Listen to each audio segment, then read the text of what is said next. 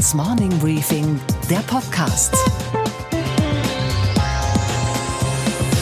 Einen schönen guten Morgen allerseits. Mein Name ist Gabor Steingart und wir starten jetzt gemeinsam in diesen neuen Tag. Und das Licht am Ende des Tunnels, ich weiß nicht, sehen Sie es?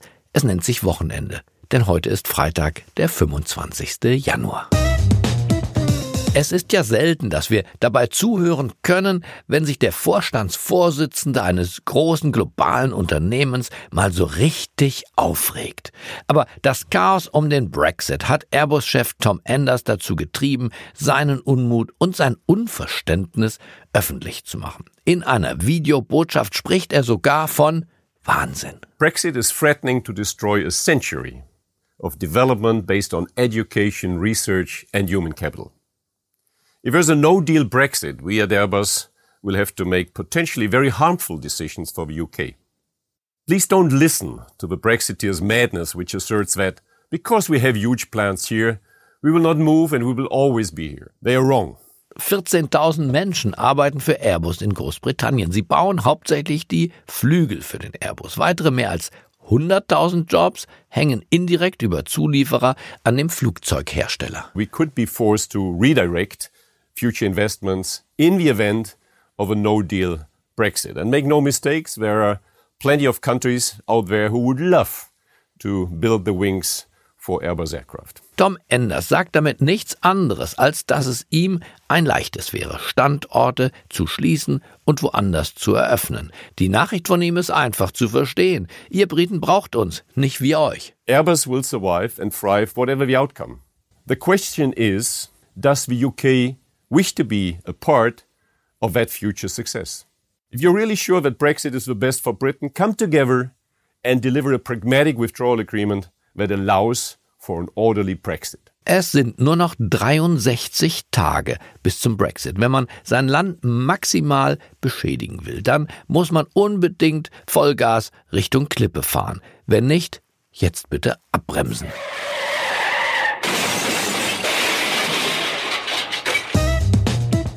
Unsere Themen heute. Handelskrieg, Klimakatastrophe und die Angst vor der Rezession. Darüber haben die Vorstandsvorsitzenden, die Währungshüter und die Ökonomen in dieser Woche auf dem Weltwirtschaftsforum in Davos ausgiebig debattiert. Aber in welcher Stimmung verlassen die Teilnehmer das eingeschneite Schweizer Bergdorf? Eine Spurensuche. Außerdem, wir betreten heute Morgen die No-Go-Areas deutscher Städte und fragen uns, warum Deutschlands Sicherheitsbehörden und die Politik bisher so schrecklich hilflos gegenüber den kriminellen arabischen Clans agieren. Dazu habe ich Sebastian Fiedler, den Vorsitzenden des Bundes deutscher Kriminalbeamter, bei mir im Podcaststudio zu Gast. Ich habe ihn nicht verhört, aber streng befragt und er hat klar geantwortet. Was Sie jetzt erleben, ist, dass wir große Razzien haben. So. Keiner beschäftigt sich doch mit der Frage, dass es eine Stadt im Ruhrgebiet gibt, in denen fast 3000 Clanmitglieder sind, in denen große Razzien passieren, aber ganze vier Kriminalbeamte jetzt in der Folge den ganzen Kram aufarbeiten sollen. Wir beschäftigen uns nochmal mit der Frage des Mobilfunkstandards 5G. Wie viele neue Funkmasten braucht und verträgt eigentlich unser Land? Anmerkungen dazu von Friedrich Merz. Und wir schalten zu Sophie Schimanski an der Wall Street. Sie geht der Frage nach, was wollen US-Milliardäre wie Jeff Bezos und Elon Musk eigentlich im Weltall? Das Weltwirtschaftsforum in Davos geht heute zu Ende. Der kleine Ort in der Schweiz kann also wieder durchatmen. Die große Frage war die nach der Lage der Weltwirtschaft. Stehen wir vor einer Rezession oder sehen wir doch nur eine Delle? Christine Lagarde, die Chefin des Internationalen Weltwährungsfonds, machte den Aufschlag, indem sie die Wachstumsprognosen nach unten korrigierte. Von einer Rezession allerdings, sagte sie, könne keine Rede sein. If you ask me, do you see a recession? I say no. Okay?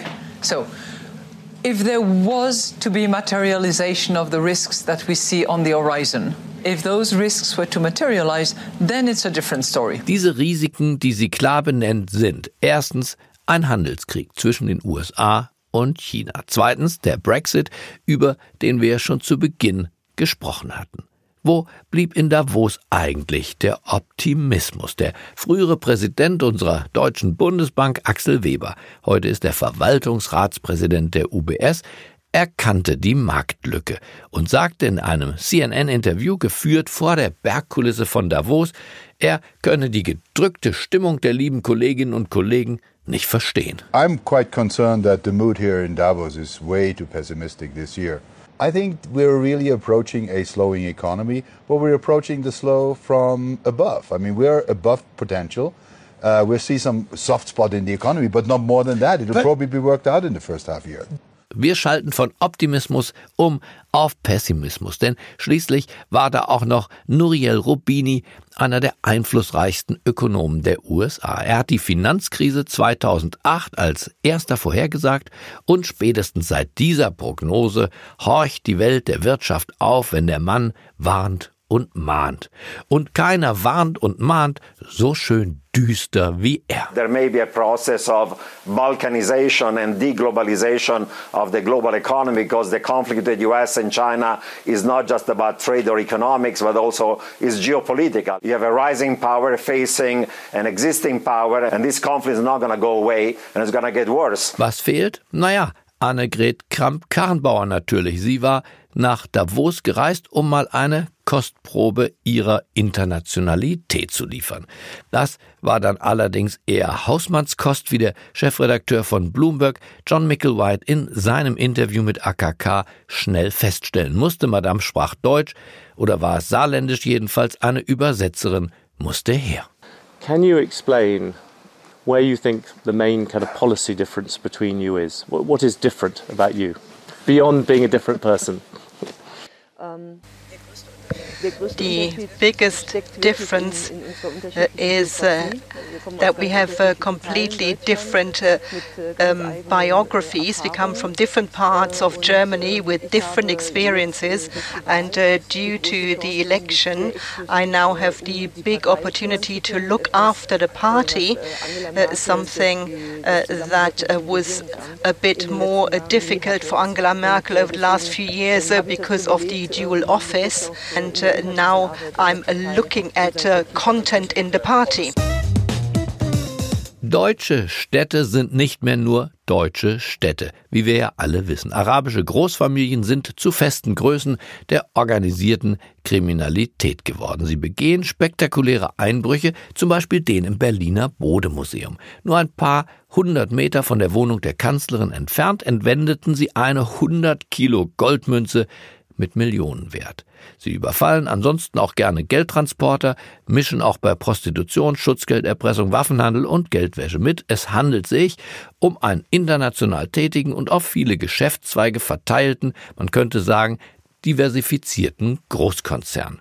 Bis zu 3000 Mitglieder verschiedener Clans schätzen die Ermittler leben allein in den Städten des Ruhrgebiets. In der Hauptstadt gehen Ermittler von rund 20 Großfamilien aus, die die Stadt mehr oder weniger unter sich aufgeteilt haben. Und um uns mal einen Überblick zu verschaffen, was da im Dunkel unserer Städte sich abspielt, habe ich den Vorsitzenden des Bundes der deutschen Kriminalbeamten, Sebastian Fiedler, in unser Podcaststudio in Berlin eingeladen. Er spricht für rund 15.000 Kriminalbeamte, die sich, das muss man sagen, mit großem Engagement und zum Teil nur geringer öffentlicher Anerkennung in einem verdeckten Krieg mit diesen Clans befinden. Herzlich willkommen, Sebastian Fiedler, Bundesvorsitzender und Landesvorsitzender beim Bund Deutscher Kriminalbeamter und Geschäftsführer der Kripo Akademie. Hallo, Herr Fiedler. Hallo, ich grüße Sie. Schön, dass Sie ins Studio gekommen sind. Sehr gerne. Es gab ja vor einigen Wochen diesen wirklich spektakulären Schlag gegen die italienische Mafia. Ich glaube, es war die Drangheta. Und mich interessiert jetzt, Herr Fiedler, Hand aufs Herz. Jenseits dieser spektakulären Razzia sehen die Strafverfolgungsbehörden denn das, was sich da im Dunkeln unserer Städte abspielt? Auszugsweise. Selbstverständlich nur auszugsweise. Also wir sehen immer nur einen ganz kleinen Bruchteil. Wenn wir in einzelnen Ländern, und dann nehme ich mal mein Herkunftsland Nordrhein-Westfalen als größtes Bundesland auch ruhig mit raus, äh, selbst da ist es natürlich so, wenn wir große Ermittlungsverfahren jetzt, weil das Beispiel gerade genannt haben, im Bereich der Drangheta betreiben würden, dann können wir nicht gleichzeitig auch noch 20 andere Verfahren gegen russisch-eurasische Kriminalitätsformen oder andere Themenstellungen liefern. Also das heißt, es gibt tatsächlich so in der Regel so ungefähr vier strategische Schwerpunkte, bei denen wir intensiver unterwegs sind. Und wir fördern jeweils Bruchstücke, Teile zutage. Also erfolgreich, das will ich durchaus herausstellen in den Fällen, in denen wir da uns so organisieren. aber das äh, legt nicht einer gesamten Mafia-Struktur. Also deswegen habe ich das Beispiel bei der Drangheta genannt. Wir müssten uns mit der Frage auseinandersetzen, wie wir einen kriminell, professionell organisierten, über Jahrzehnte etablierten globalen Konzern zerschlagen würden. Und das betrifft insbesondere kriminelle Märkte. Das müsste eigentlich mehr in, so, in unser Augenmerk äh, geraten. Warum lässt der Staat sich das gefallen? Das ist eine interessante Frage, ja. Das fragen Sie mal die äh, Verantwortlichen. Also ich glaube, das ist eine sehr politische Frage und ich würde sie äh, nach meiner Beobachtung damit beantworten, dass wir kaum mehr Reformpolitiker haben, sondern wir erleben gerade jetzt auch im Bereich der Kriminalpolitik so eine Schritt für Schritt Politik. Naja, das was so eine reaktive Kriminalpolitik. Also entweder wenn Opfer auf der Straße liegen, denken Sie an die Silvesternacht, denken Sie an Anschläge, die wir haben, denken Sie daran, dass Politiker gehackt werden. Ja, dann beschäftigen wir uns intensiv mit bestimmten Phänomenen. Dann reagiert die Politik, dann beschäftigt sich der Landtag damit, dann haben wir Untersuchungsausschüsse und dann ändert sich etwas. Aber wir haben keine Kriminalpolitik, die sich der Frage widmet, was bedeutet die Digitalisierung der Verbrechenswelt beispielsweise äh, für die Frage, wie wir in zehn Jahren aufgestellt sein müssen. Das müssten wir uns aber eigentlich jetzt fragen, weil wir ja zum Beispiel Qualifikation, Einstellung und so weiter nach vorne denken müssten. Also warum gibt es keinen Politiker, Typus, der das gesamtgesellschaftlich betrachtet. Ja, machen wir das doch konkret. Also sprechen wir doch konkret mal mit Politikern, die sagen, ich äh, mache jetzt hier eine große Razzia und ich analysiere jetzt in der Folge, welche Rolle spielt denn jetzt bei diesen kleinen Familien jetzt äh, die Rolle des kriminell entstandenen Bargeldes. Und ich diskutiere mit den gleichen Politikern darüber, dass wir in einer europaweiten Analyse eigentlich zu dem Ergebnis kommen müssten, dass wir eine Bargeldhöchstgrenze bei äh, Transaktionen innerhalb Deutschlands brauchen. Und dann werden Sie erleben, wer aus welcher Ecke sofort ganz viele Argumente Argumente dafür findet, dass es alles nicht so wichtig ist, weil die deutsche Bevölkerung halt das Bargeld liebt. Sie werden die Sicherheitswirtschaft erleben, die aus der Ecke kommt und sagt, wir verdienen aber Geld mit Bargeldentsorgung. Also diese äh, Themen sind immer relativ komplex. Aber die Clankriminalität, würde ich doch sagen, ist der Konsens in Deutschland, dass es keine Partei gibt, die hier als Lobbyist auftritt, sondern dass wir genau das ja eigentlich in diesem Lande nicht wollen. Ich kenne jedenfalls keine Wählerklientel. Auch ja, aber sie zieht die Konsequenzen nicht. Das ist ja das Beispiel, was ich gerade sagte. Also dahinter hängen ja entscheidende Konsequenzen. Dahinter hängen Konsequenzen. Wer macht denn das jetzt weiter? Also was Sie jetzt erleben, ist, dass wir große Razzien haben. So. Keiner beschäftigt sich doch mit der Frage, dass es eine Stadt im Ruhrgebiet gibt, in denen fast 3000 Clanmitglieder sind, in denen große Razzien passieren, aber ganze vier Kriminalbeamte jetzt in der Folge den ganzen Kram aufarbeiten sollen von denen vielleicht mal einer krank wird und dann bleiben es drei. Also eine Schauveranstaltung, diese Großrazzia letzte Woche? Selbstverständlich ist das eine Marketingveranstaltung der Landesregierung, aber zugleich selbstverständlich auch zunächst einmal sinnvoll. Aber hinten raus wird es dann dünn, weil wir natürlich, da besteht übrigens auch Einigkeit, da wird keiner widersprechen, ein Problem, was über drei Jahrzehnte entstanden ist, nicht in einer Nacht erledigen werden, sondern wir müssen mit einem langen Atem jetzt davon ausgehen, dass wir locker zwei, drei Jahre, müssten wir eigentlich ein Kommissariatstärke uns nur mit dieser Frage beschäftigen. Der Polizei Polizeipräsident in Essen hat diese Konsequenzen beispielsweise richtigerweise gezogen und will das versuchen zu gewährleisten. Wie viele Leute haben wir im direkten Einsatz, um Clankriminalität arabischer Großfamilien in Schach zu halten? Wie viele sind da im Moment im Einsatz und wie viele wären Ihrer Ansicht nach und Ihres Verbandes nach nötig? Kann ich deutschlandweit ehrlich gesagt nicht beantworten. Ich glaube kaum, dass die Innenminister selbst das äh, tatsächlich im Detail beantworten können. Ich habe Ihnen ein mhm. Beispiel ja gerade ja. anhand einer Ruhrgebietstadt äh, genannt. Aber äh, an diesem Beispiel würde ich auch sagen, wenn ich in einer äh, Stadt ein Problem habe, das sich äh, mit mehreren tausend Clanmitgliedern abzeichnet, dann bräuchte ich eine komplette Dienststelle dafür, ein Kommissariat, übrigens nicht nur der Polizei, sondern gemeinsam mit den kommunalen Behörden, mit Zoll- und Steuerfahndung.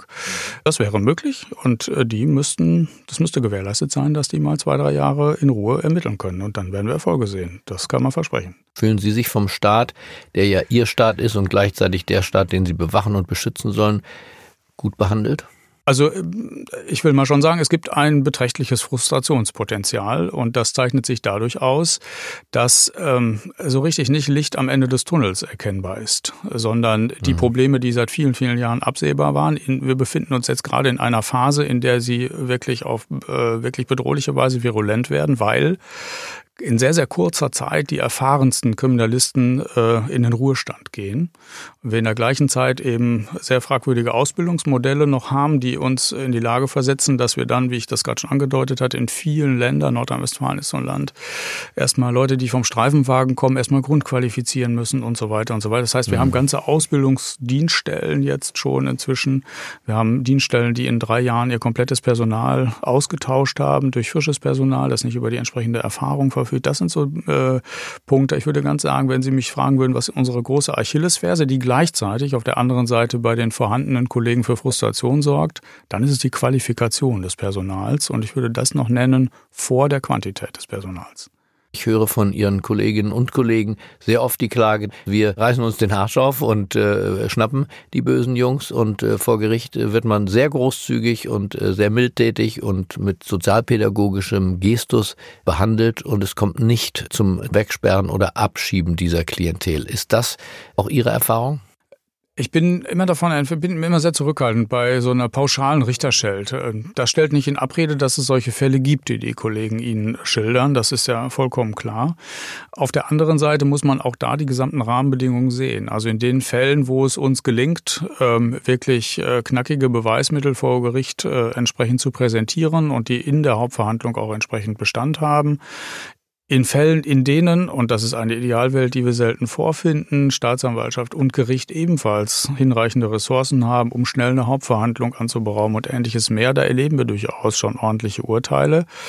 Aber es wirft schon ebenfalls einen Blick auf die Struktur der Justiz. Und äh, wenn die Justiz äh, so bei der, nehmen wir an, bei der Staatsanwaltschaft so schlecht ausgestattet ist, dann führt es natürlich dazu, dass Staatsanwälte gerne mehr Verfahren einstellen aus der Not heraus, weil sie ja irgendwie die Berge beherrschen müssen. Und bei den Gerichten müssen wir natürlich Situationen schaffen, in denen schnell auch Hauptverhandlungen möglich sind und terminiert werden können. Und das äh, eine hat mit dem anderen sehr eng zu tun. Deswegen einfach nur zu sagen, die Richter sind zu blöd, äh, das, äh, das trifft den Nagel nicht auf den Kopf. Die Clankriminalität ist eine besondere. Ist es auch die brutalste Form der Kriminalität in Deutschland?